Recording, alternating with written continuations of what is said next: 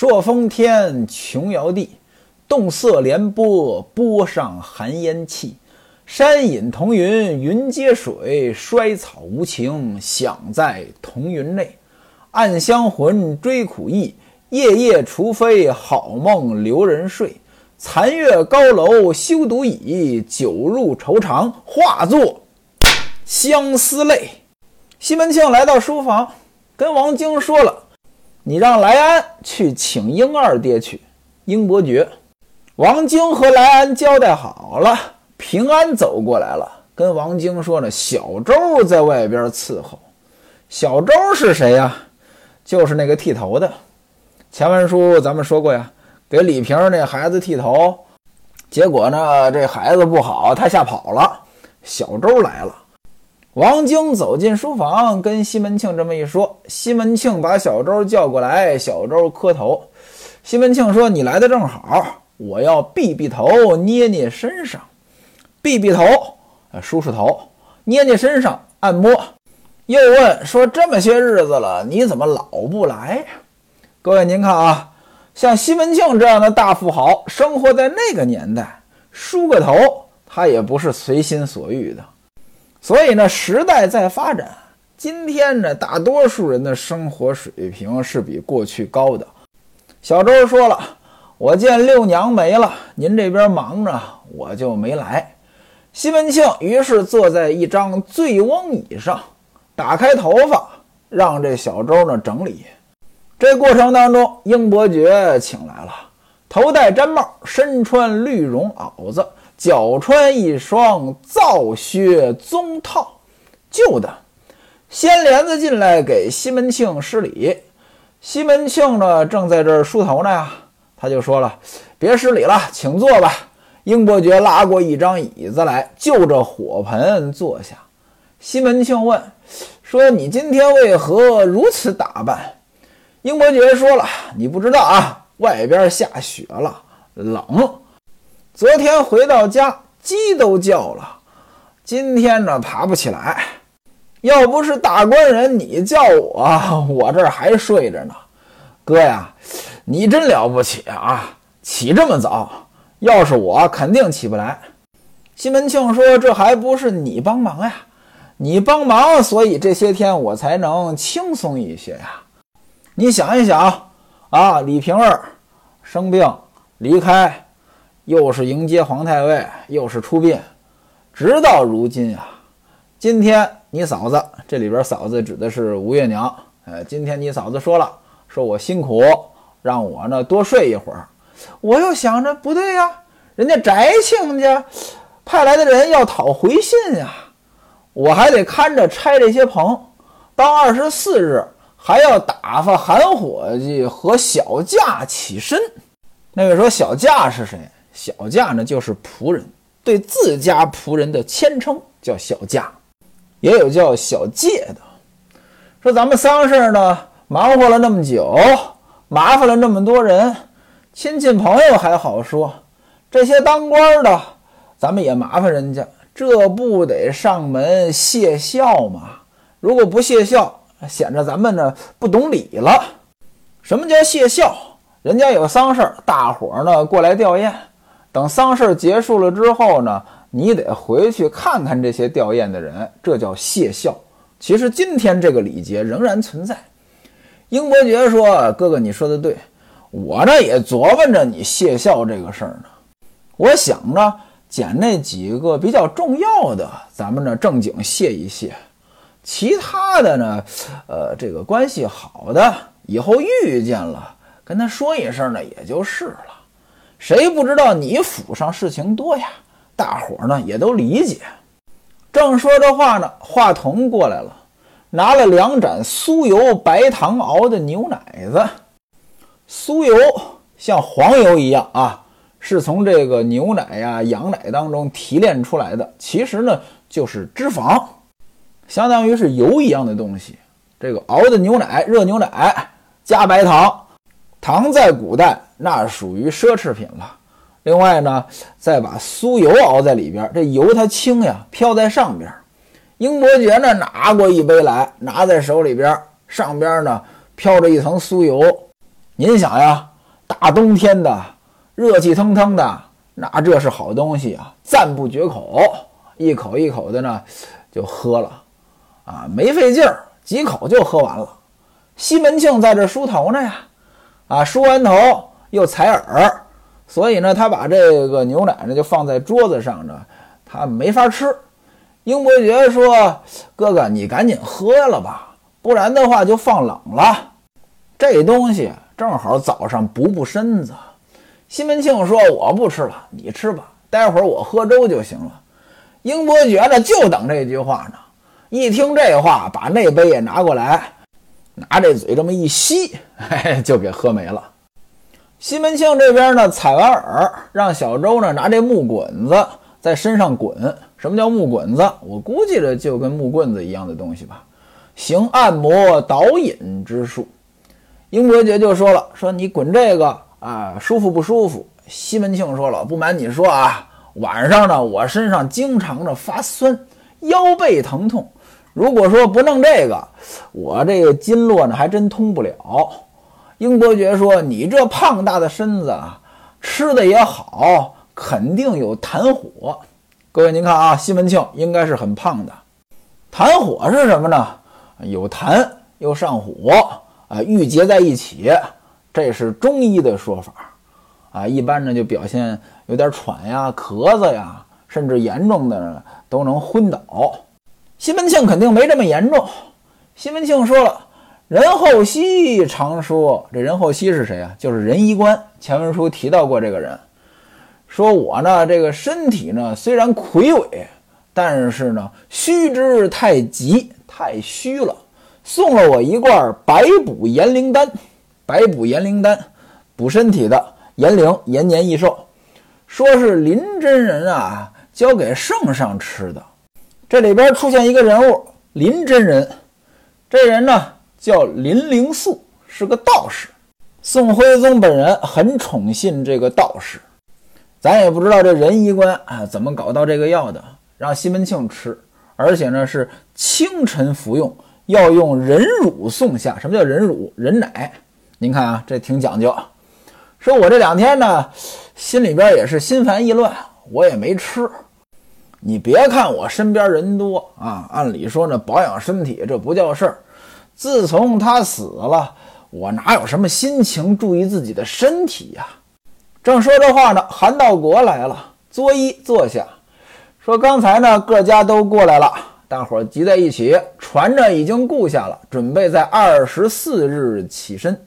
各家都来了，那可能呢，大家行船呢是一起行船，啊，做买卖的一起嘛，搭帮。”西门庆说：“干伙计呢，理一下账目，把银子兑好，明天打包。两边铺子里卖了多少钱？这是问营业收入。”韩道国说：“凑在一起六千余两。”西门庆说：“呢，那两千两一包，让崔本呢往湖州买绸子去，剩下的四千两，你和来宝呢到松江去贩布，过年赶头水船来。什么叫赶头水船来？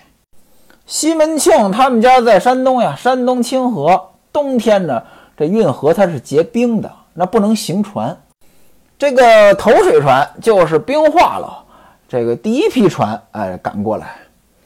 您看这南北方就是差异了啊，南方呢就没这个烦恼，一般南方呢河面不至于结冰，即便结也很薄。到北方那什么来着？一九二九不出手，三九四九冰上走。话说我可是有些年头没在冰上走过了，怎么呢？在北方的时间短了呀。北方呢，本来这个河水呢就少，不像南方遍地是河呀湖啊。西门庆接着说：“你们每人呢，先拿五两银子回家收拾行李去。”韩道国说：“还有一件事，小人我呢，身从运王府，我是运王府的人。这咱们呢之前介绍过。韩道国一出场，咱们就介绍了。韩道国呢，他是接班儿。”在运王府呢做校尉，严格来讲呢，韩道国应该算是公务员。那公务员怎么还出来经商？哎，这就是公务员做兼职呗。韩道国说了：“我是运王府的人呀，我得上班啊。”那我要不去上班，我得交这个官钱。这什么意思呢？其实过去呢，在这官府里边当差呢，它是一种纳税啊。咱们都听说过三班衙役，为什么叫役呢？役就是纳税啊，服役就是纳税。只不过呢，这种纳税形式不是交钱，你是把自己的劳动交出去。你要不想劳动怎么办呢？你就交钱就行了。所以韩道国说了，说那我出去做买卖，我在运王府这个差事，我得去当差呀。我不当差，我得交钱呀。不交钱怎么办呀？西门庆说，怎么不交钱呀？来宝他也是运王府的人啊。这前文书也交代过啊。来宝那是当年进京的时候，帮西门庆办事儿，结果呢给自个儿也弄了个官儿，也是在运王府当差。西门庆说了，来宝每月只纳三钱银子，也就是说他交这三钱银子，他就不用上班了。韩道国说了，说来宝那个呀，那是有太师老爷的文书啊，谁敢惹他呀？我是祖义呀，祖义祖上就是给运王府当差的。我是接班啊，我这跟他不一样呀，我还要勾当于丁。这朱元璋当时打了天下之后呢，给这个人呢都已经划好了职业了。你们家是什么职业？世世代代干这个，不许跳槽。按理说呢，这个事情不是很合理。怎么着？他不一定适合呀。就算现在我适合干这个，比如说卖保险吧，就算现在我适合卖保险。他我儿子不一定适合，我孙子也不一定适合，但是朱元璋规定了，你现在卖保险，你们家世世代代卖保险，祖义就是这个意思。你韩道国他们家祖上就是给这个运王府当差的，那你世世代代就干这个。当然了，这里边也有名额，怎么呢？这个比如说我这儿卖保险，那么下一代也得有一个人卖保险，他是一个萝卜一个坑。那么剩下的人叫什么呢？叫余丁。按照韩道国这个校尉，那他应该是这个军户当兵的。那么他家里边有一个人当兵了，其他的人这年龄相仿的这个青壮男子就是于丁。那么如果说当兵这人死了，其他人呢就得顶上去。韩道国其实就是顶的大爷的差事，那意思呢，这活我必须得干。西门庆一听呢，既然如此呢。你写个东西给我，写个材料，把情况说明一下。我让这个任厚熙，就是任医官，让他呢到府中和这个王成凤说一下。王成凤又是谁？王府的承凤，也就是运王府的管家，把你这身份注销了，那你就不是王府当差的了。那说了，为什么让仁医官办这个事儿？仁义官跟运王府怎么能说得上话？这书中呢也没交代。但是呢，你确实如果说是一个大医生，呃，这个他确实可以结交到方方面面的人物，包括有时候在乱世当中，这医生呢，往往呢会比较好。怎么着？你多大的人物，哪一宗哪一派，谁上台了，你都得看病啊，对吧？所以呢，仁医官应该有点能量，让仁医官呢跟这个王府的管家说，把你名字注销，以后呢你就不用去了，你也跟这个来宝一样交官钱，你每月呢安排个人按时交钱也就是了。原文写着啊打米，打米其实就是交钱啊。咱们今天在抖音上直播不能提钱，好多人也说米，感情是从这里来的。各位您看啊。您看这个来宝，那有背景。我不上班，我就这个正常纳税，一个月三千银子不多。但是韩道国做不到，你也想不上班交这点银子，那不行啊，人家得折腾死你。可是呢，有了西门庆托人儿，他就可以正常的像来宝一样了。不大一会儿，小周呢给西门庆这个按摩也按摩的差不多了。西门庆到后边去了，干嘛呀？把头发得扎起来呀。原文写到后边梳头。这小周呢，其实呢，严格来讲不叫梳头，叫篦头。篦头呢，其实是拿这个很密的梳子，我们叫篦子，把头发里边这脏东西给篦出来。梳头呢，就是拿普通的梳子给它梳顺溜了。这梳头这个事儿呢，没让小周干，我也不知道为什么。干嘛还到后边去梳头？然后吩咐下人给小周呢吃点心。过了一会儿，西门庆穿戴整齐了啊，出来赏了小周三钱银子，又跟王晶说把温师傅请来。温师傅过了一会儿来了，双方见礼，放桌子拿粥，四个人一起喝粥。英伯爵、温秀才、西门庆、韩道国。西门庆吩咐来安说呢，再拿一碗粥、一双筷子来，让陈静济也过来一起吃。陈静济不大一会儿呢也来了。此时的陈静济头上还戴着孝巾，身穿白绸道袍，给英伯爵作揖。他坐下了，吃完粥之后收拾下去。韩道国起身，西门庆问温秀才：“回信写完没写完？”温秀才说呢：“我已经写好了，您看看。看完之后呢，我再誊到信纸上去。也就是说，现在是个草稿。从袖子当中取出来这个草稿，给西门庆看。怎么写的呢？内容呢也比较简单，但是呢，确实文绉绉的。我就不给您一句一句说了，简单的说一说里边的意思。先是说上次一见，在京城见的啊，这个大概呢过了半年了。”啊，我这边呢比较悲催啊，老婆死了，你看你还随份子，我很感动，这是头一层意思啊。说你对我这么信任啊，处处照顾我，提拔我，我呢恐怕能力不足，别辜负你的信任。我呢现在能有机会升官，这都是你在蔡大人面前给我们多多的美言，我这些荣华富贵，这都是你给的。我呢，给你回这封信，想问一问你那边都挺好的吧？身体也挺好的吧？啊，我很想你。另外呢，准备了一点小心意啊，给你送过去，有个清单。什么东西啊？前文书交代过了，不细说了啊。呃，希望你呢笑纳。西门庆呢看完之后，让陈静济把这些礼品取出来，跟这温秀才一起打包，把这个书信呢。写在锦简上，正式的信纸上边也封好，而且呢盖上章。原文写印了图书，就是盖上章。今天我们说图书，那就是书啊，书里边可能有图有字，图书。但是究竟什么是图书呢？别看这个概念好像人人都懂，事实上呢，您想一想，如果这本书只有两页纸，叫不叫一本书？啊，可能我们就觉得这是个小册子。那册子和书之间的区别又是什么？生活当中呢，很多我们习以为常的概念，细琢磨呢，可能都有问题。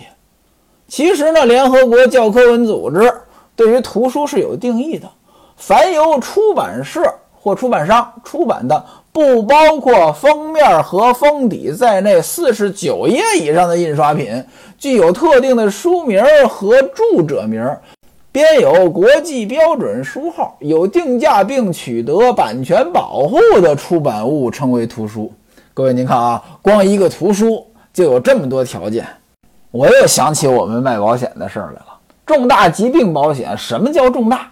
仿佛咱们一听，那重大疾病无非就是得了重病呗。啥叫重病啊？啊，昏三天叫重病吗？昏五天叫重病吗？脚气叫不叫重病？肺炎叫不叫重病？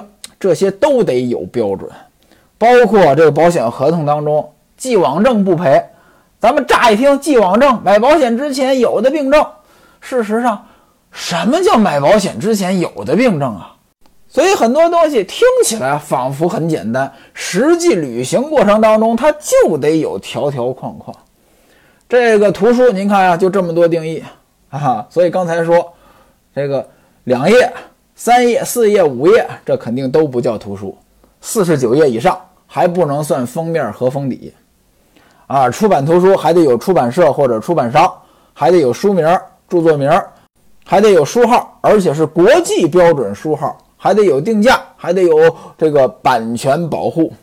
您拿我个人来讲，我就出过两本书，不过呢，这不是我一个人写的，一本书呢是《重疾险一百问》，那我是第一作者。还有一本书呢，《重疾险新规精讲》，我是第三作者。出过书才知道，啊，这出书可麻烦了。可能有些人觉得，哎呦，这不就是把字写出来印出去吗？其实哪是那么简单呀？这里边的图书指的是印章，那书信写完了盖上印章。另外呢，又封了五两银子一个红包给这个下书人王玉。这雪呢，这会儿已经下得大了。西门庆呢，把温秀才留在书房当中赏雪，把桌子擦干净。拿上酒来，两个人呢边喝边聊边看雪。此时呢，看到有人在这个暖帘外边呢探头。西门庆这暖帘呢，它是这单层的绢呀，刷了桐油啊，它不是那个棉门帘子呀。要是棉门帘子，那封得很严实，看不见。这个呢，呃，能看到人影儿。西门庆就问是谁，王晶说是郑春。西门庆把他叫进来。郑春手里拿着两个盒，举得高高的，跪在跟前。这两个盒啊，上边呢有两个小描金方盒。西门庆问：“这是什么？”郑春说了：“说我的姐姐，这个是郑爱月啊，我的姐姐月姐。知道之前您呢给六娘念经辛苦了，没什么东西孝敬您，准备了两盒茶食，哎，留给您呢赏人。”什么叫赏人？赏给别人，茶食是什么呀？就是点心啊。喝茶得就点点心，茶食。打开一看呢，一盒是果馅顶皮酥，一盒是酥油泡螺。郑春说了，这是我姐姐亲手做的，知道您爱吃这个，特来孝顺您。各位，您看啊，刚才说是赏人，现在呢又知道是您爱吃，怎么回事呢？赏人呢就是个委婉的说法。啊，那个就跟今天送礼一样，哎，买包茶叶喝吧。那一包茶叶一般来说没多少钱，但事实上呢，不可能只送一包茶叶钱。这么说呢，是形容我送的礼物呢不够重，你别嫌弃。那让你赏人呢，那意思你要看不上，哎，你就随手赏给别人，那也是一种谦虚的说法。西门庆说：“哎，之前呢，你们随份子就挺感谢你们的。”现而今，你月姐呢又费心的送这个过来，感谢感谢。英伯爵说：“好呀，快拿过来，我正要尝尝。”死了我一个女儿会捡炮锣，如今又是一个女儿会捡了。这句话什么意思？这死了一个女儿，应该指的是李瓶儿。李瓶儿会做这炮锣，炮锣就是长得像这个呃螺蛳一样的这点心啊。如今又一个女儿会做这个了。这这话说在这儿，哎，应该就是个玩笑话。但是您拿今天的语境来讲，这么说话不挨打吗？但是那会儿这个好像就就挺挺亲昵的一个挺随便的这么一句话吧。不同时期这个语言习惯不一样啊。英伯爵说着呢，就捏了一个放在嘴里，又捏了一个呢给这个温秀才，说：“老先生你也尝尝，这东西好呀。”吃了哑老重生，抽胎换骨，能有这么好吗？眼见稀奇物，胜活十年人。这话说的太好听了。温秀才把这个东西放在口里啊，入口即化，也是连连夸赞：此物出于西域，非人间可有。卧费荣心，识上方之佳味。出于西域，西域在哪儿？西出阳关无故人，过了阳关。往西那就都是西域，说这东西出于西域，您想想那时候交通不便，打咱们国家新疆甚至更远的地方运到这儿，那容易吗？它就罕见了嘛。啊，卧费荣心什么意思？沃，肥沃的沃，它本身呢有浇灌的意思。融，融化的融，它有这个融合呀、流通的这个意思。沃肺融心就是滋润心肺。您看这温秀才，啊，这夸这个东西夸的也挺过，但是呢，人家说话，呃，是这个文绉绉的。西门庆就问说：“那小盒里装的是什么？”他两大盒两小盒呀，两大盒是点心，那两小盒小方盒是什么？郑春呢，悄悄地跪在西门庆跟前，把这盒递上去，说：“这个呢，是我月姐呢烧给爹爹您的东西。”西门庆呢，就把这个盒子放在膝盖上，刚要把这盒子打开看看，英伯爵一把就抓过去了。打开这么一看，一块手绢，原文写的是一方，一方就是一块，一方回文锦，同心方胜陶红绫汉金，这什么意思？我也不太懂。反正同心，那就是这暗示感情的东西了。这手绢打开，嗨，里边包着的是什么呢？瓜仁儿。瓜仁儿是什么呢？就是瓜子儿的仁儿。咱们今天都嗑瓜子儿，里边那个仁儿。啊，不是有那么一句话吗？嗑瓜子儿嗑出个臭虫来，什么人都有啊，就这个意思。瓜子仁儿，而且呢，这个它不是普通的瓜子仁儿，这是人家郑爱月亲口刻的。嘿嘿，这里边暗示的意味就很强了。人呢就是很奇怪，您比如说口水这东西啊，放在嘴里您不觉得恶心？真说倒一杯水。您自己吐一口口水进去，您可能都喝不下去，更甭提喝别人的口水了。但是男女之间要是有感情呢？哎，这个嘴对着嘴，这也不嫌脏了。事实上，这东西它有区别吗？呃，其实没区别。所以呢，有时候呢，这个心外无物可能也是对的。你心里边觉得这个好，它就好；觉得这个脏，它就脏。嗑瓜子儿也是。您比如说吧，这两个人要没什么关系，比如说我用我的嘴嗑一包瓜子仁儿给您各位吃，您可能嫌恶心；但如果我是个小美女，二八佳人，我嗑，说不定就有一些男士们觉得这东西好。我要是把它刻好了，特意给某一位男士，那这里边的意思啊，那就很明确了呀，对吧？这还是一段佳话呢。您哪位看过那个莫泊桑写的《羊脂球》？那羊脂球她是个妓女啊，在路上逃难的时候啊，他那个酒杯倒上酒，大伙儿一起喝，就这一只杯子呀，对吧？那大伙儿喝的时候呢，尽量错开，你喝这一块，他喝那一块，这个别口水叠上口水。但是呢，其中有个男的，不是什么正经人，他呢刻意。要拿着这个羊脂球喝过的这一侧跟他重叠着喝，男女之间就这么微妙。英伯爵打开手绢一看，是一包瓜子仁儿。这瓜子仁儿是别人刻的呀。但凡要是有好吃的，英伯爵都得抢着吃。